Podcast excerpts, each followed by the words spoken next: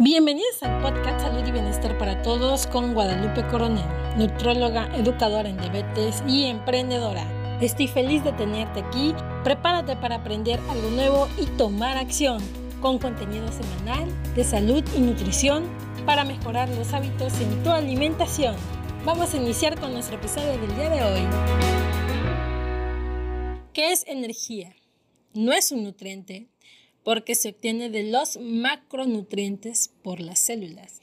Así, es como todos los alimentos en función de los nutrientes que lo componen, aportan energía a nuestro cuerpo, o lo que es lo mismo, calorías, en mayor o menor medida, que es cuando elegimos nuestros alimentos. Y tú sabes en qué gasta nuestro organismo las energías o las calorías que proporcionan los alimentos? ¿No? Te voy a mencionar tres de ellas. Las gasta en mantener la temperatura y las funciones vitales en reposo, como la circulación, la respiración, la digestión, lo que se conoce como metabolismo en crecer.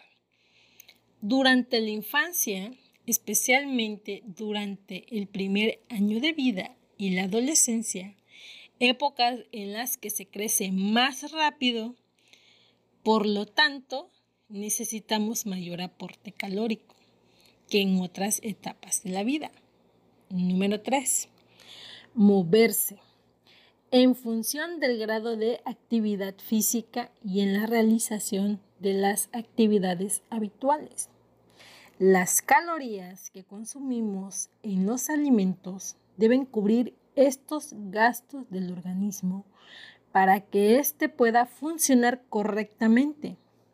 Recuerda que un exceso o un defecto de aporte energético provocará problemas en nuestra salud.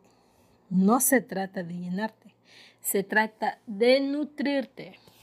Ahora es tu turno de tomar acción. Los espero en el próximo episodio de Salud y Bienestar para Todos.